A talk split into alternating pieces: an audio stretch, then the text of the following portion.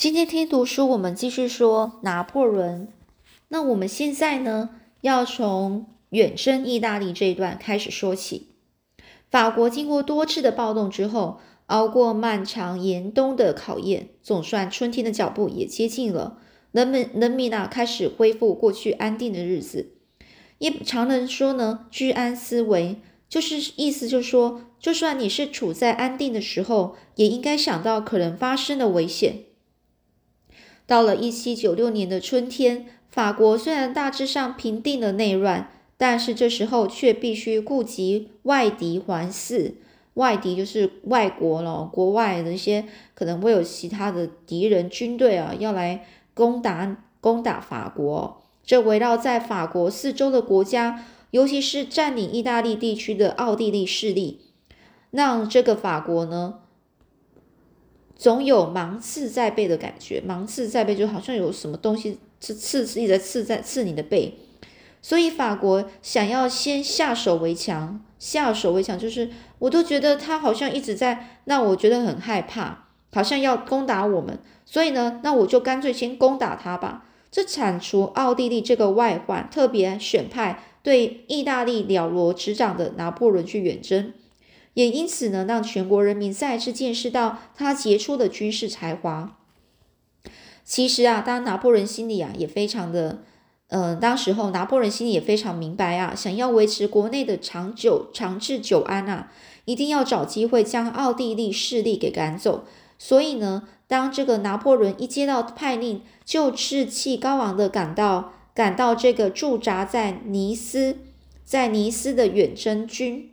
远征军总部哦，可是，一到尼斯，拿破仑看到的情况啊，不禁让他啊原本满怀的斗志凉了半截。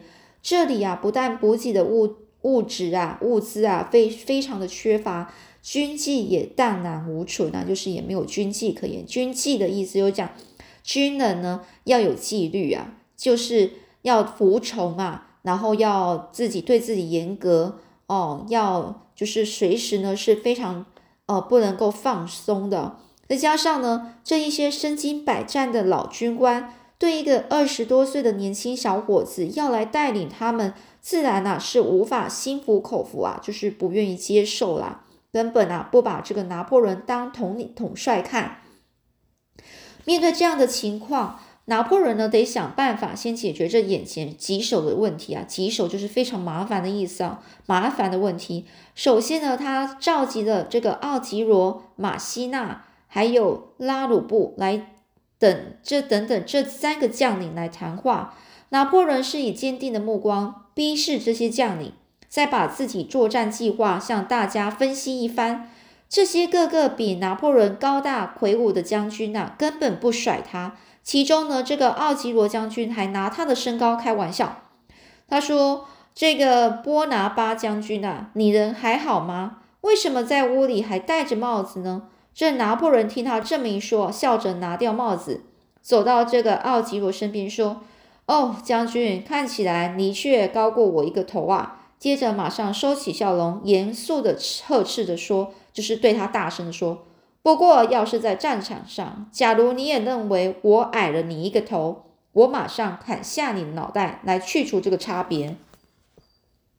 拿破仑一说完呢，这个奥吉罗马上四肢发软的跌坐在椅子上。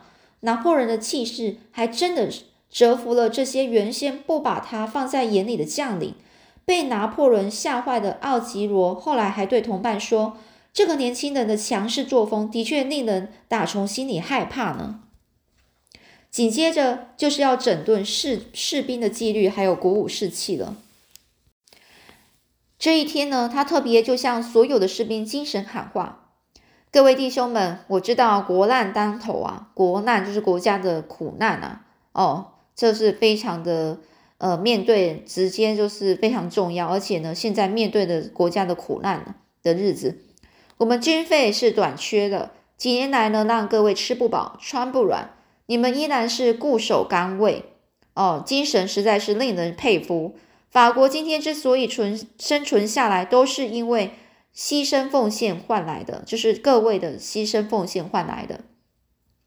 现在，请在这为国家远征世界最富饶的地方。不久之后，你们将可以得到光荣和财富，胜利就在前方等着。请你们拿出坚硬不拔的精神，继续向前冲吧。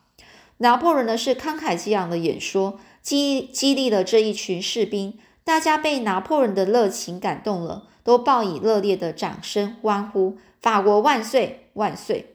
这反过来看。迎战法国军队的，则是高龄七十二岁的波利老将军。他统帅萨丁尼亚还有奥地利组成的联盟军队。虽然波利的作战呢经验非常丰富，但是在这一次战略上却出了一个大差错。这个将军认为呢，法国绝对不会在阿尔卑斯山尚未融雪之前就贸然进攻，这在作战策略上是非常危险的。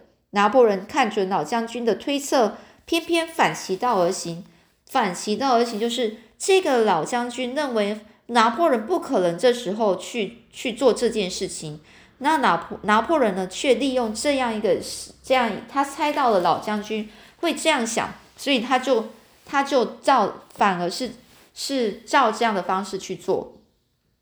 那联军呢在疏于防防范的情况下，疏于防防范就是讲说。就是这个联军啊，就没有去准备啊，对抗啊，没有去做好他的那个保，就是保护的这个，他没有想到呢，他会从那边攻过来啊，这来一个迅雷不及掩耳的突袭呀，就是他没有想过啊，这个拿破仑会有这样的一个情况，这个突击啊，把这个波利将军啊，这个老将军啊，吓得整个措手不及啊，就来不及准备啦。拿破仑呢率领的军队在半个月之内呢赢得六场激烈的战争，抢得这个敌军二十一面军旗、五十门五十门大炮与数个要塞，这是一次难得的全面性胜利。法军对于出世胜利的果实都感到非常的振奋，也意识到拿破仑的领军作战能力。经过几场胜战之后呢，拿破仑最后迫使联军签署有利于法国的停战合约。消息很快就传回到巴黎，举国非常举国欢腾啊！欢腾就是非大家非常开心。拿破仑就好像是法国的作战英雄。这时候呢，拿破仑并没有被胜利的喜悦冲昏头，他向全体的作战兵士士兵说：“弟兄们，你们的努力没有白费，法国以你们为荣。接下来还有硬战要打。”占领意大利北边的富饶的波波河平原指日可待啊！就是很快就可以去占领这那那一个平原了。大家要乘胜追击啊！就是趁这个胜利的时候，我们继续前进，再接再厉。那我们为法国而战吧！拿破仑知道，这个更强的奥地利主力军队就在背后等着正面交战。在十八世纪末，当时的意大利四分五裂，不像一个国家。北边呢是被奥地利入侵和统治，南部是由西班牙占领，而中间则有独立的教皇国。教皇国就是那些宗教天主教的那个国啊，国家的的占领部的部位部分哦。所以呢，当意大利人民一听到说说着一口意大利腔调的拿破仑啊，正率领法军啊到意大利对抗奥地利的时候，大家呢都在暗地里支持和声援他，声援就是支持他。几乎把他当作是要来解救意大利脱离奥地利统治的英雄啊！在这种情况下，对法军啊是有利的。拿破仑也非常清楚，所以他也一再要求属下必须严守纪律，绝对不能趁火打劫，也不能侵犯当地的居民。他公开对意大利人民说：“意大利的人民们，法军呢？法国军队此次前来是为了解除你们的枷锁。”就是你们的，你们被铐铐在铐在手里那一个锁，你们的财产、你们的习俗、你们的宗教都会受到尊重。就是因为拿破仑如此了解意大利的民族性啊，所以能够博得意大利人的好感。这也是为什么当法国军队打败奥军进入米兰、意大利米兰的时候，当地的市民呢是非常欢迎。后来呢，还帮拿破仑呢树立铜像纪念呢。这米兰呐，是意大利北边的一个大城市，也是奥地利军队在北边意大利的主要根据地。法国军队如果能够，如果能够一举攻下米兰，那当然是对敌军呐施以最致命的一击。可是要攻下米兰呢，法国军队必须要先直接指导奥奥地利军队驻扎在这个洛迪的要塞。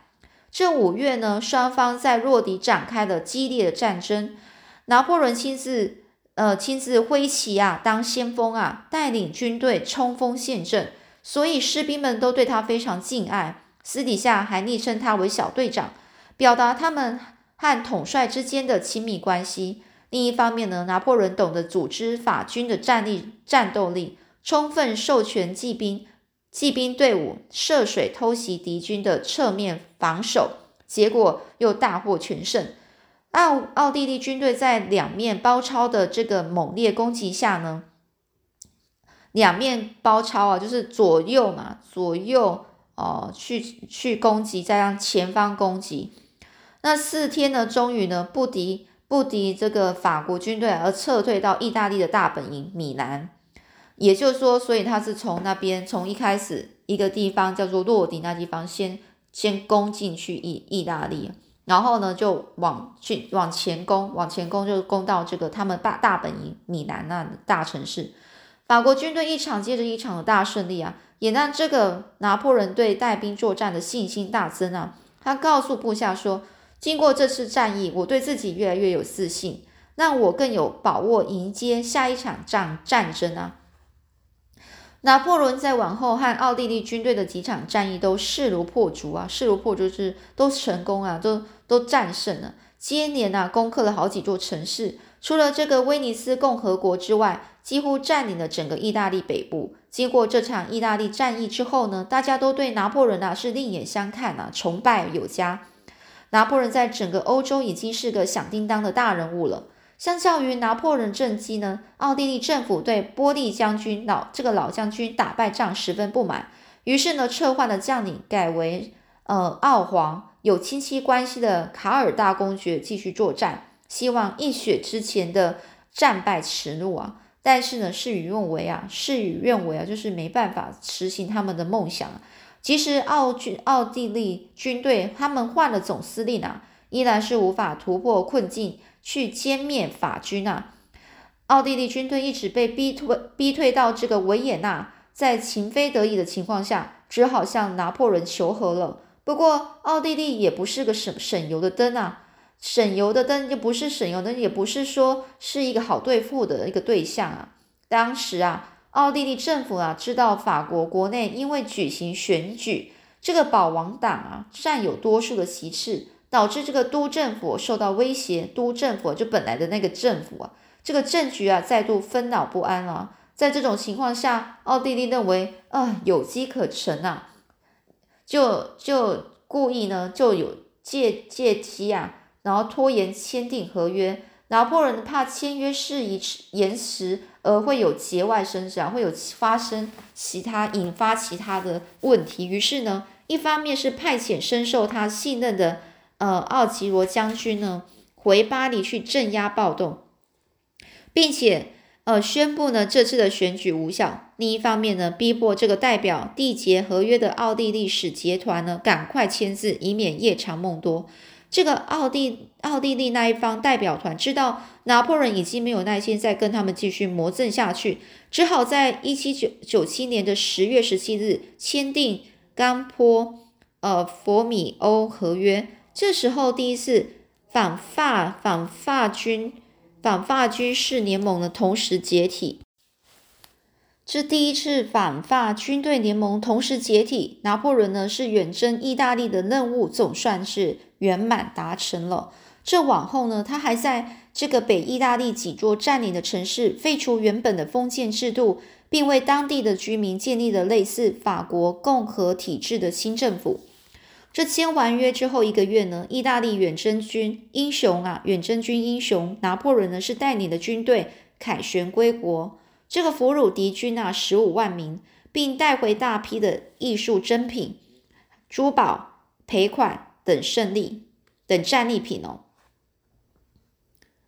呃，他们现在这边有注明说，那些艺术珍品啊，就是从意大利和罗马教教皇手中带回来的艺术品，现在都是藏在美法法国的罗浮宫和一些美术馆里面。当这个拿破仑带领这个军队回到巴黎，人民呢是呃夹道欢迎，这群为国洒热血的英雄啊，纷纷高喊“法国万岁，拿破仑万岁”。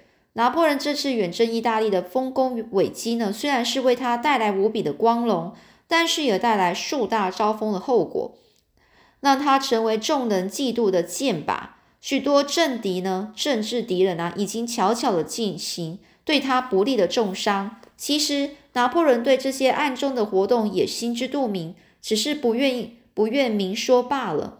他心想，还是习惯对外征战的生活。我看还是尽早、尽早远离这个政治斗争的是非之地吧。